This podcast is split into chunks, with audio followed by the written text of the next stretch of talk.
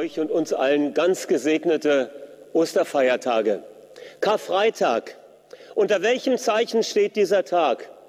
Unter welchem Zeichen steht dein Leben? So fragen Menschen manchmal mit Blick auf die Gestirne, die die Sonne im Lauf eines Jahres durchläuft.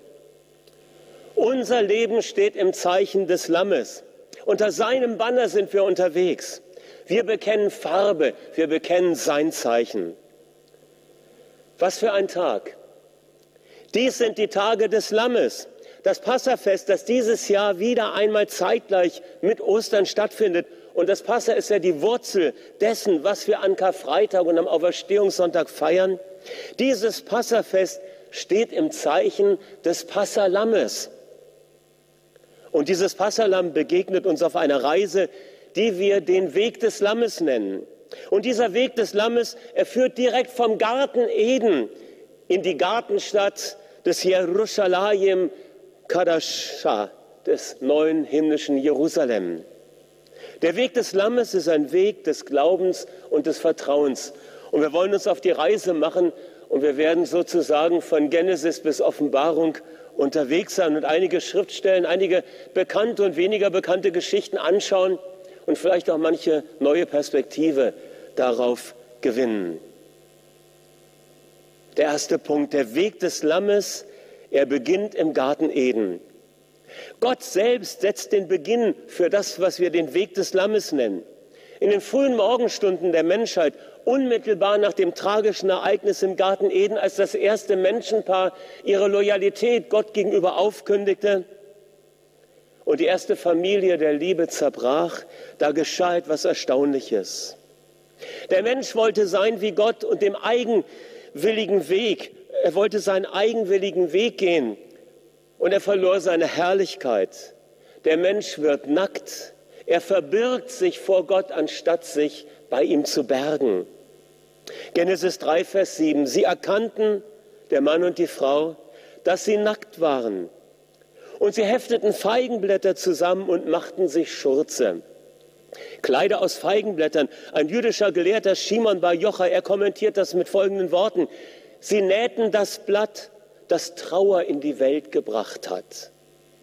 Soweit der Versuch des Menschen, die Folgen der Loslösung und der Trennung von Gott, die Folgen der Sünde, ihm nicht zu vertrauen, zu beheben. Aber solch ein Blätterkleid wird welken und es wird sterbendes Laub werden. Und da geschieht etwas kaum zu begreifendes. Genesis 3, 21. Und Gott der Herr machte Adam und seiner Frau Leibröcke aus Fell und er bekleidete sie. Die Message-Übersetzung sagt es etwas charmant. He made them leather clothing. Das war nur möglich, weil ein Tier zuvor getötet worden war.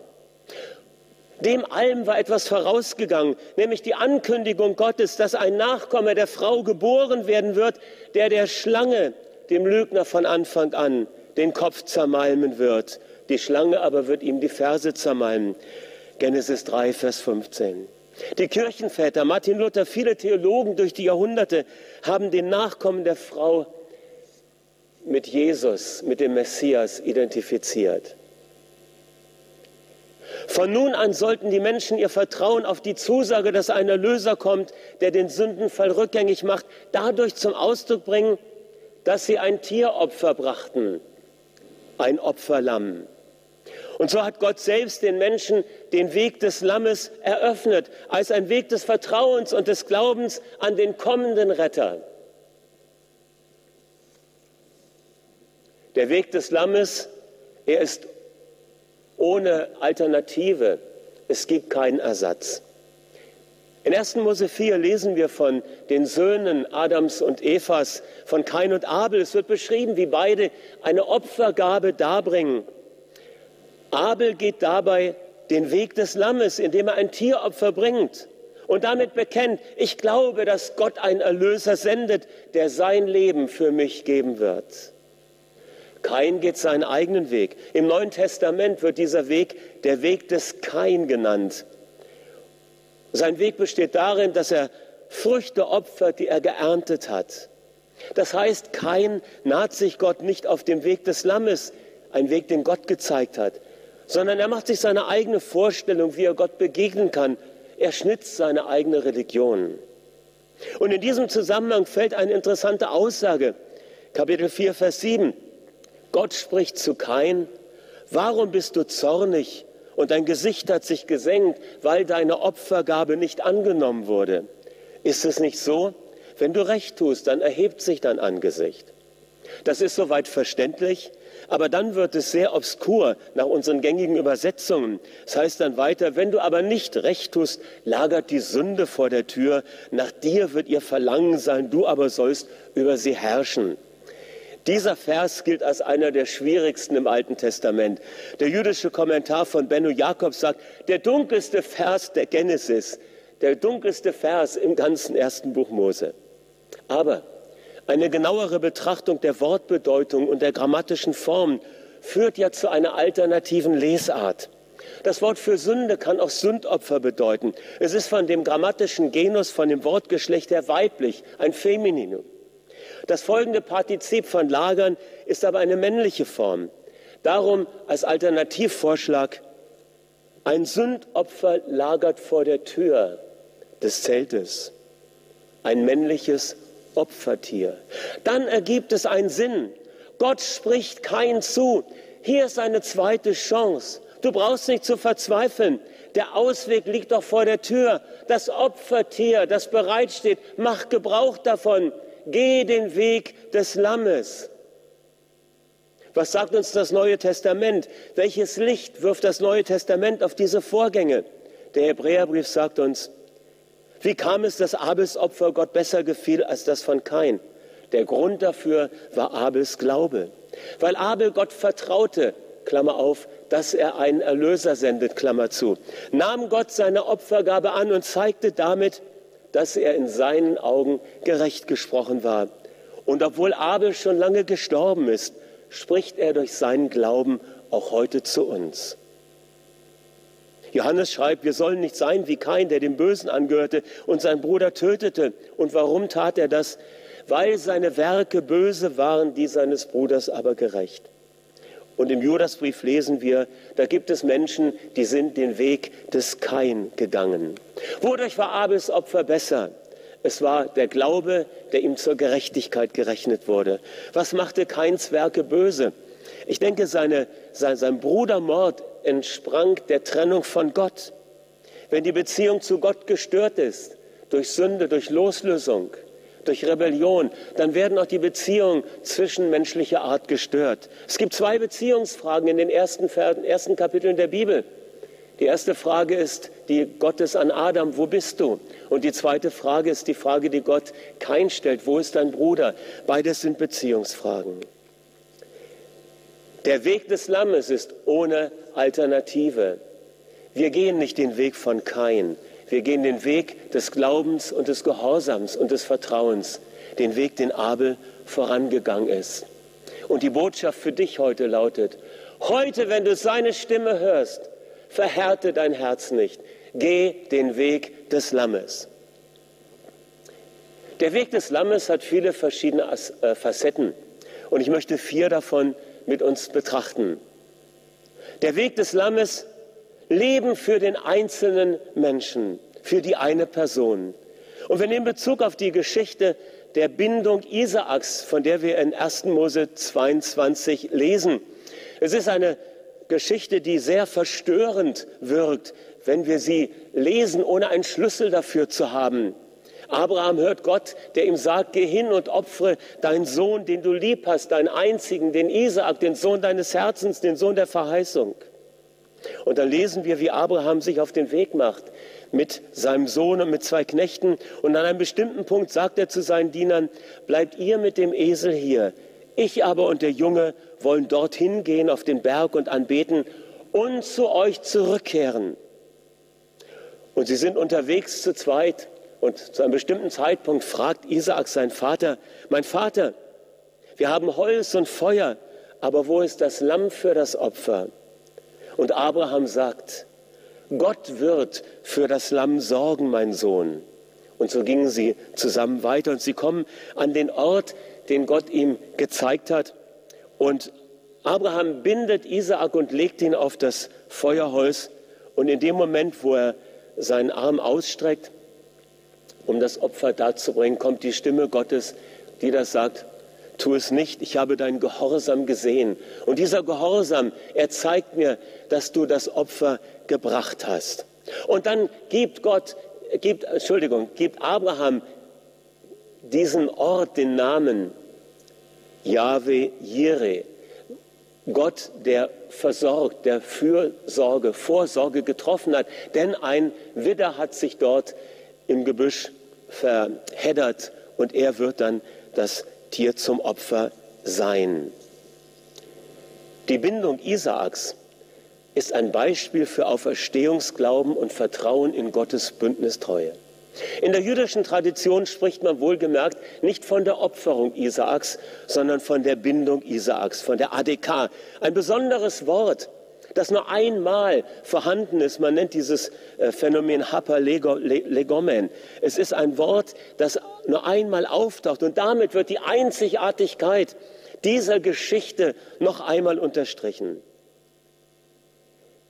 Viele haben die Geschichte gelesen und gehört und oft verbindet sich mit dieser Geschichte die Vorstellung eines gebrochenen Mannes namens Abraham, der irre wird an Gott, der ihn bittet, Isaak zu opfern, sein Sohn. Kierkegaard in Furcht und Zittern greift dieses Motiv auf. Er versucht, die Emotionen, die Gedanken Abrahams äh, nachzuvollziehen und zu schildern. Aber Abraham urteilte bei sich, dass Gott aus den Toten auferwecken kann. Abraham, aus meiner Sicht, aus meinem Verständnis, war nicht in Verzweiflung. Er erwartet im Vertrauen, ohne zu wissen, wie das geschehen wird. Aber er erwartet, dass Gott ein Opferlamm bereitstellen wird, das den Platz seines Sohnes Isaaks einnehmen wird und dass sie zu zweit zu den Dienern zurückkehren werden. Er sagte, der Junge und ich, wir werden zu euch zurückkehren. Und er sagt auf die Frage seines Sohnes, antwortet er, der Herr wird für ein Lamm sorgen. Woher konnte er denn diese Gewissheit haben? Das ist die Frage. Wie können wir sagen, mit einer gewissen Eindeutigkeit, dass er diese Gewissheit hatte?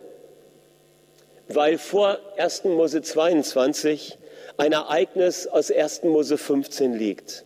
Dort schließt Gott einen Bund mit Abraham und er verbirgt Abraham die Verheißung der Nachkommenschaft und des Landes. Und ein Bund beinhaltete damals Folgendes. Was mein ist, ist dein. Was dein ist, ist mein. Und wir lesen in 1. Mose 15, dass Gott dem Abraham sagt, fürchte dich nicht, und er führt ihn hinaus und sagt, blicke auf zum Himmel und zähl die Sterne, so zahlreich wird deine Nachkommenschaft sein.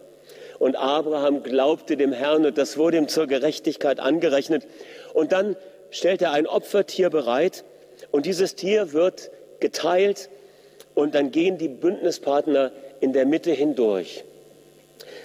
Und äh, das wird dann auch sehr eindrücklich beschrieben, dass, dass wie ein Feuer es durch diese Opferteile hindurchging. Gott schloss den Bund mit Abraham an jenem Tag.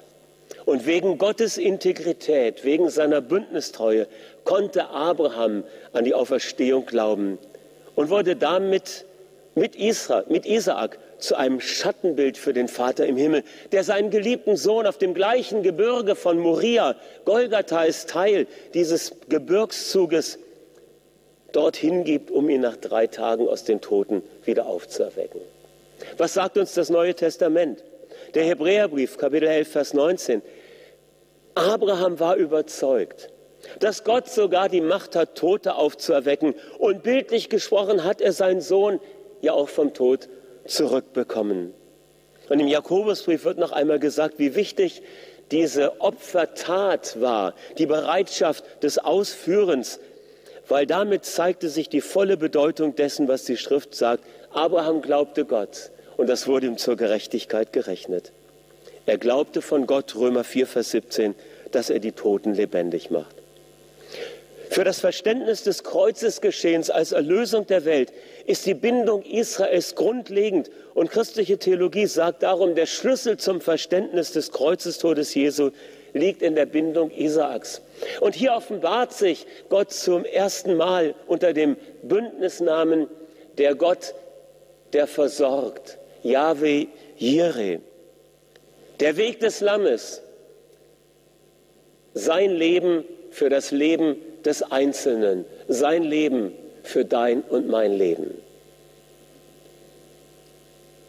Der Weg des Lammes, aber auch nicht nur Leben für den Einzelnen, sondern Leben für die Familie. 2. Mose 12, die Geschichte vom Passafest und dem Auszug aus Ägypten. Was für ein Ereignis. Das Volk ist kurz vor der Befreiung aus Ägypten und die Plagen gehen durch das Land und Gott sagt durch Mose, sie sollen ein jeder ein Lamm für ein Vaterhaus nehmen, je ein Lamm für ein Haus. Wenn aber das Haus für ein Lamm nicht zahlreich genug ist, dann nehme er es zusammen mit den Nachbarn. Es muss ein Lamm ohne Fehler sein, ein männliches, einjähriges Tier. Bis zum 14. Tag des Monats wird es aufbewahrt. Am 10. Tag des Monats beginnt das Fest. Und dann sollen sie von dem Tier Blut nehmen von dem Blut des Lammes und es an die Türpfosten und die Oberschwelle streichen. Das Fleisch sollen sie noch in derselben Nacht essen, am Feuer gebraten. Dazu ungesäuertes Brot mit bitteren Kräutern sollen sie es essen und nichts davon übrig bleiben. Und das Blut soll ein Zeichen an den Häusern sein. Und Gott sagt, wenn ich das Blut sehe, dann werde ich an euch vorübergehen. Und so wird das Passafest eingesetzt. Es gibt Parallelen zwischen dem Passalam und zwischen Jesus Christus, dem Lamm Gottes. Hier haben wir ein Lamm, das als Tieropfer bereitgestellt wird. Hier haben wir das Lamm, das von Gott bereitgestellt wird. Ein männliches Opfertier im ersten Lebensjahr. Hier Jesus in der Blüte seines Lebens. Vier Tage zuvor abgesondert. Vier Tage zuvor zieht Jesus ein nach Jerusalem. Hosianna, Hosianna geschlachtet und im Feuer geröstet, ein Bild für das Leiden, durch das Jesus geht. Kein Knoche wird ihm gebrochen. Jesus am Kreuz, es wird ihm der Knochen nicht gebrochen. Das Blut wird, mit Blut wird besprengt. Das Blut von Jesus muss angewendet werden. Die Türpfosten, daran wurde es gestrichen. Ein Zeichen, ein Bekenntnis nach außen. Wir bekennen die Erlösung Christi. Wir bekennen das Blut Jesu und seine Macht. Und es wird ganz gegessen. So müssen wir uns auch voll und ganz das Evangelium verinnerlichen. So mit bitteren, Kreuzer, mit bitteren Kräutern gegessen. Womöglich ein Bild für die Zerbrochenheit über unsere Sünde, die wir auch erleben und spüren. Was sagt das Neue Testament? Hebräer 11, Vers 28. Durch Glauben hat Mose das Passa gefeiert und die Bestreichung mit Blut ausgeführt, damit der Verderber der Erstgeburt sie nicht antaste. Und der Apostel Paulus schreibt ins 1. Korinther 5, Vers 7, denn auch unser Passalam ist geschlachtet, Christus. Der Weg des Lammes, Leben für die Familie, und für die Nachbarn. Wir würden heute sagen, Leben für deinen und meinen Eukos, für unser engeres Beziehungsfeld. Die Erlösung, die durch das Lamm Gottes kommt, ist nicht nur eine individuelle, es ist auch eine kollektive für die Einheit der Familie und des engeren Beziehungsfeldes. Aber noch mehr. Der Weg des Lammes auch Leben für ein gesamtes Volk, Leben für die Nation. Und da sind wir in 3. Mose 16 beim großen Versöhnungstag, diesem hohen Festtag im hebräischen Kalender. Der große Versöhnungstag, an dem der hohe Priester von dem Blut des Opfertieres auf die Deckplatte der Bundeslade sprengte und dadurch Söhnung für sich, für sein Haus und für die ganze Volksversammlung Israels erwirkte. Eine Verbindung zwischen dem Yom HaKippurim und dem Erlösungstod Jesu wird im Neuen Testament äh, hergestellt, im Hebräerbrief Kapitel 9. Da heißt es, den hinteren Raum des Zeltes der Begegnung, genannt das Allerheiligste, durfte nur der hohe Priester betreten. Übrigens, die genaue Vorschrift, wie das Fest gefeiert wird, könnt ihr in 3. Mose 16 im Detail nachlesen. Und hier wird gesagt, das Allerheiligste durfte nur der hohe Priester betreten, ein einziges Mal im Jahr und auch nur mit dem Blut von Opfertieren. Dieses Blut brachte er als Opfer für sich selbst und für die Verfehlungen des Volkes dar. Und nun kommt es. Christus aber ist gekommen als hoher Priester der zukünftigen Güter und ist mit seinem eigenen Blut ein für allemal hineingegangen und hat eine ewige Erlösung bewirkt, die für alle Zeiten gilt. Ein einziges Mal brachte er Blut in das himmlische Allerheiligste, aber nicht das Blut von Opfertieren, die ja die Sünde nicht fortnehmen, sondern nur vorübergehend bedecken können, sondern er nahm sein eigenes Blut, durch das er uns die Rettung brachte, die für alle Zeiten gilt. Das Schattenbild und seine Erfüllung, hier wird es exakt miteinander verbunden. Und ist es nicht bemerkenswert, was Markus uns berichtet in Kapitel 15, Vers 37? Als Jesus starb, da geschah etwas, der Vorhang im Tempel, der Vorhang zum Allerheiligsten, er zerriss in zwei Stücke, von oben nach unten. Es war Gottes Initiative. Der Vorhang ist zerrissen, der Weg ist frei. Versöhnung für das gesamte Volk. Ihr Lieben, und der Vorhang ist zerrissen und wir tun gut daran, ihn nicht wieder neu zu weben durch Religiosität und durch irgendwelche Dinge, wie wir meinen, Gott noch beeindrucken zu müssen, jenseits dessen, dass wir seine Gnade geschenkt empfangen. Es gibt eine interessante Stelle im jüdischen Talmud. Und dort wird berichtet, dass Rabbiner gelehrt haben, dass es da Ereignisse gegeben hat, die 40 Jahre vor der Zerstörung des Tempels passierten. 40 Jahre lang ist etwas passiert. Der Tempel in Jerusalem wurde 70 nach Christus zerstört, als Titus die Stadt eroberte. 40 Jahre vorher ist ungefähr das Jahr 30. Es ist ungefähr das Jahr, der Zeitpunkt, an dem Jesus starb. Und hier sagen die Rabbiner in dem äh, Talmud, dass ab dem Jahr 30 nach Christus am großen Versöhnungstag etwas geschah mit dem Los, das der hohe Priester immer anwendete. Ihr müsst wissen, bei diesem großen Versöhnungstag, da gab es zwei Opfertiere und eins wurde geschlachtet, das andere wurde in die Einöde hinausgeschickt. Und der hohe Priester zog ein Los und dadurch wurde bestimmt, das ist das Opfer für den Herrn, was geschlachtet wird, und das ist das Opfer, was in die Wüste geschickt wird.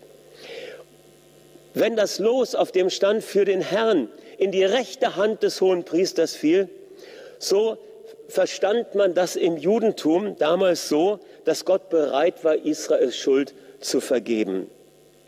Und in diesem Talmud-Zitat heißt es, dass das Los ab dem Jahr, in dem Jesus gestorben und auferstanden ist, nicht mehr in die rechte Hand des hohen Priesters fiel, so wie es bis dahin immer üblich war. Das heißt, 40 Jahre lang hat Gott die Opfer nicht mehr angenommen und es konnte nicht mehr geopfert werden. Das bedeutet, selbst außerbiblisch jüdische Quellen belegen, dass der Tod Jesu am Kreuz den alttestamentlichen großen Versöhnungstag erfüllt und somit abgelöst hat. Wir haben gesehen, das Lamm Gottes, Leben für einen einzelnen Menschen, für das Individuum. Wir haben gesehen, das Lamm Gottes, Leben für die Familie, für die Beziehungsgröße. Und hier sehen wir Leben für eine Nation, für das Volk Israel. Wir sagen für eine Volksgemeinschaft. Da ist Hoffnung auch für unser Volk. Da ist Hoffnung für das alte Bundesvolk und jedes andere Volk, für die Volkseinheit. Und schließlich der Weg des Lammes, nicht nur Leben für ein Volk, sondern Leben für die ganze Menschheit. Johannes 1, Vers 29 schildert uns die Begebenheit, wo Johannes der Täufer Jesus zu sich kommen sieht und was sagt er? Siehe, das Lamm Gottes, das die Sünde der Welt wegnimmt. Siehe, das Lamm, das Gott bereitstellt Das ist gemeint. Das Lamm Gottes, das ist ein Genitiv des Ursprungs. Es ist das Lamm, das Gott bereitgestellt hat. Das Lamm, das Gott verheißen hat, schon im Garten Eden. Und hier ist es Personal in Jesus, dem Messias, geworden. Und in 1. Petrus 1, Vers 19 lesen wir die Bestätigung, ihr wisst, dass ihr nicht mit vergänglichen Dingen, mit Silber oder Gold erlöst worden seid von eurem sinn- und ziellosen Leben, das schon eure Vorfahren geführt haben, sondern ihr seid erlöst worden mit dem kostbaren Blut Christi als eines Lammes ohne Fehler und Flecken. Jesus ist das Lamm Gottes. Jesaja 53 spricht davon, dass dieser Gottesknecht, von dem geredet wird, wie ein Lamm vor seinen Scherern verstummte. Und in der Apostelgeschichte 8 wird dieser Vers bezogen auf den Messias, als Philippus die Schrift dem Kämmerer auslegt. So ist es eindeutig, dass Jesaja 53 sich auf den Messias bezieht, der hier identifiziert wird als Gottes Lamm, das Lamm, das Gott bereitstellt. Und das ist das Lamm Gottes für die ganze Welt, für die Menschheit. In Haggai, Kapitel 2, Vers 7, wird äh, eine Formulierung verwendet, die ich persönlich liebe. Es wird gesagt, dass der Ersehnte der Völker kommt. Der, den die Völker mit Begehren, mit Sehnsucht erwarten. Der Ersehnte der Völker. Es ist das Lamm Gottes. Es ist Jesus Christus, der Messias. Der Weg des Lammes, auch Heil und Leben für die ganze Menschheit, für alle Völker. Und dieser Weg des Lammes, der Leben bringt für das Individuum, für die Familie, für die Volkseinheit, für die gesamte Menschheit. Dieser Weg des Lammes, der im Garten Eden begonnen hat, er endet in der Gartenstadt Gottes. Offenbarung 22. Und er zeigte mir einen Strom des, von Wasser des Lebens, der hervorging aus dem Thron Gottes und des Lammes. In der Mitte ihrer Straße und des Stromes war der Baum des Lebens, der jeden Monat seine Frucht bringt und seine Blätter dienen der Heilung der Nationen. Und ich sah inmitten des Thrones ein Lamm stehen, wie geschlachtet. Und diese himmlischen, himmlische Versammlung dort, sie singt ein neues Lied. Du bist würdig, denn du hast durch dein Blut erkauft Menschen aus allen Stämmen, Sprachen, aus allen Völkern und Nationen. Dem, der auf dem Thron sitzt und dem Lamm sei Lobpreis und Ehre und Herrlichkeit und Macht von Ewigkeit zu Ewigkeit. Und zwei Kapitel später, siehe, eine große Volksmenge aus jeder Nation, aus den Stämmen, stand vor dem Thron und vor dem Lamm. Und sie rufen mit lauter Stimme und sagen, das Heil unserem Gott, der auf dem Thron sitzt, und dem Lamm. Und in Kapitel 15, da singen sie das Lied des Lammes und sagen, groß und wunderbar sind deine Werke. Herr Gott allmächtiger, gerecht und wahrhaft sind deine Wege, du König der Nationen. Und wieder einige Kapitel später, Halleluja, denn der Herr, unser Gott, der Allmächtige, hat die Herrschaft angetreten. Lasst uns fröhlich sein und jubeln und ihm die Ehre geben, denn die Hochzeit des Lammes ist gekommen und seine Frau hat sich bereit gemacht. Und dann wird sie uns vorgestellt. Ich sah die heilige Stadt das neue Jerusalem aus dem Himmel von Gott herabkommen, bereitet wie eine für ihren Mann geschmückte Braut. Siehe, das Zelt Gottes, die Wohnung Gottes ist bei den Menschen. Und der auf dem Thron sitzt, spricht, siehe, ich mache alles neu. Und es kommt einer von den sieben Engeln und er redet mit Johannes und sagt, komm her, ich will dir die Braut, die Frau des Lammes zeigen. Und er zeigte mir die heilige Stadt Jerusalem, wie sie aus dem Himmel von Gott herabkam. Und sie hatte die Herrlichkeit Gottes, ihr Lichtglanz war gleich einem sehr kostbaren Edelstein. Die Grundsteine tragen die Namen der zwölf Apostel des Lammes, die zwölf Tore, die Namen der zwölf Stämme der Söhne Israels, Perlentore, Straßen der Stadt, durchsichtig wie Glas. Und ich sah keinen Tempel in ihr, denn der Herr Gott, der Allmächtige, ist ihr Tempel und das Lamm. Und die Stadt bedarf nicht der Sonne und des Mondes, damit sie erscheinen, denn die Herrlichkeit Gottes hat sie erleuchtet. Und ihre Lampe ist das Lamm. Und die Nationen werden in ihrem Weg wandeln. Was für ein Weg, der Weg des Lammes. Der Weg des Glaubens und des Vertrauens vom Garten Eden bis zur Gartenstadt, von den frühen Morgenstunden in der Geschichte der Menschheit bis in die hoffnungsvollste Zukunft voller Leben und ohne jeden Todesschatten. Der Plan aller Zeiten ist erfüllt. Die Zusage aus dem Garten Eden, das Versprechen, das niemals gebrochen wurde. Das hat das Lamm vollbracht. Sein ist Gewalt und Macht. Komm, betet Jesus an. Sein Blut hat es getan. Lass uns beten.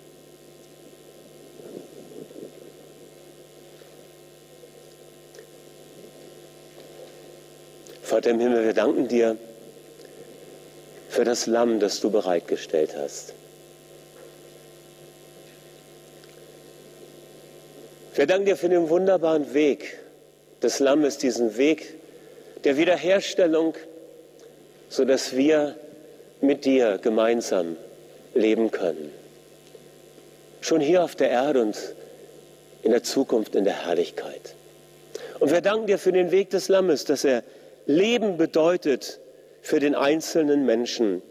Jahwe Hire sorgt für meine persönliche Errettung. Wir danken dir für den Weg des Lammes. Wir danken dir für Schutz durch das Passalam, Leben für die Familie.